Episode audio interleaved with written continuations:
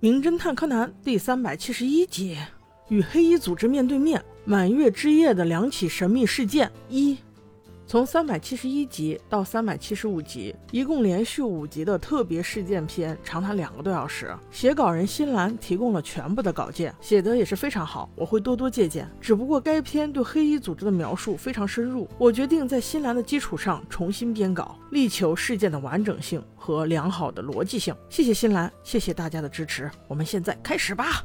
从这个故事的名字就可以看出，该集应该是双线叙事。这两条线，一是幽灵船化妆舞会，二是灰原哀的感冒还没有好，假的新出医生，也就是真的贝尔摩德要把他弄走，杀了他。而把这两件事情联系在一起的重要人物就是贝尔摩德，他的目标不仅是灰原哀一个人，还有一个是这次化妆舞会的主办方。他巧妙设计了一个调虎离山之计，把有可能阻碍他的所有侦探都调到了这个幽灵船上。小五郎。工藤新一都收到了他以主办方的名义发的一个帖子，请他们化妆之后上船帮忙破案。这样一来，就没有人盯着灰原了，两个目标也都能死，真可谓是一举两得啊！不过在实操中却遇到了一些问题，至于是哪些问题呢？我们在剧中说，有了这个前提，现在故事正式开始。大家还有印象吗？赤井秀一一直在跟灰原这条线，他严重怀疑灰原就是雪莉。既然黑衣组织要不遗余力的杀掉他，那就是说灰原掌握着重要线索。身为 FBI 正义的化身，他怎么可能懈怠呢？于是便跟另外一个 FBI 朱棣老师两个人合作了起来。话说过两天就要满月了，小五郎突然收到了一封邀请函，说是有一个化妆舞会，想要请他去。是谁请的不重要，最重要的是不花钱，而且有吃有喝不说，还可以看美女，还有大案子破。这种机会他怎么可能错过呢？这不，他让原子过来给他化妆了。原子一听说有这机会，当然也不会错过，连同自己也化得美美的。只不过小兰没啥心思去啊。既然老爹都收到了邀请函，那那位工藤先生是不是也收到了呢？就连这个他也无心打听。因为他现在被一件事情困扰，那就是朱棣老师。他现在有点搞不懂朱棣老师到底是谁。辞职了不说，还调查研究柯南和灰原。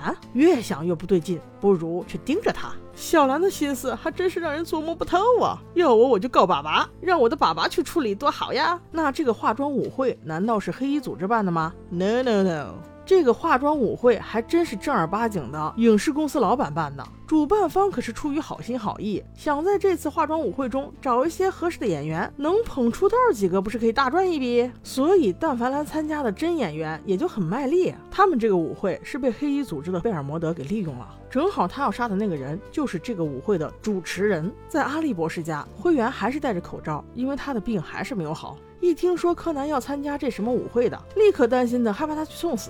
婆婆妈妈版小哀正要上线，竟被柯南一针给扎晕了。工藤新一有必去的理由，因为寄给他的那封信中已经提到工藤新一收，但信的抬头却是江户川柯南先生，暴露了。这一看就是黑衣组织的手笔啊！他把灰原安顿好之后，便和阿笠博士出发了。在阿笠博士家，他们所有的对话都被贝尔摩德听了个干净。起初我以为他有多么坏呢，没想到他竟也是新兰的保护伞。这画面一转，秦九终于又现身了。从他的话里话外可以听出，他的身份应该和贝尔摩德不相上下，因为谁也不用听谁的。而且他还老嫌弃这个女人总是搞神秘，这次又要弄什么啪气舞会，他也给自己留了个后手，让那个撒不来呆的伏特加也上船去盯住他。据说他会出现在舞会中，哈哈看来黑衣组织也有内耗哈。小柯南在去参加酒会之前，发现自家的老宅子有人进过的痕迹，于是摸索进去，真的看到了一个小黑。当时哎呀，没把我吓趴那儿，我以为要全剧终了呢。结果不出所料，果然有主角光环呢。根据后面的剧情推演，这个小黑应该就是朱棣老师，看来他们要合作了。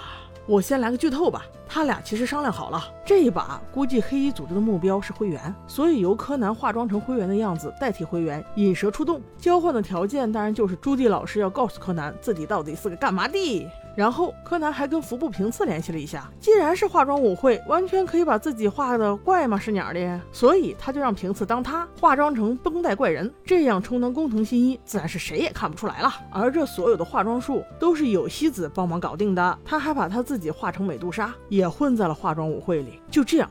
一切准备就绪，准备把黑衣组织一网打尽。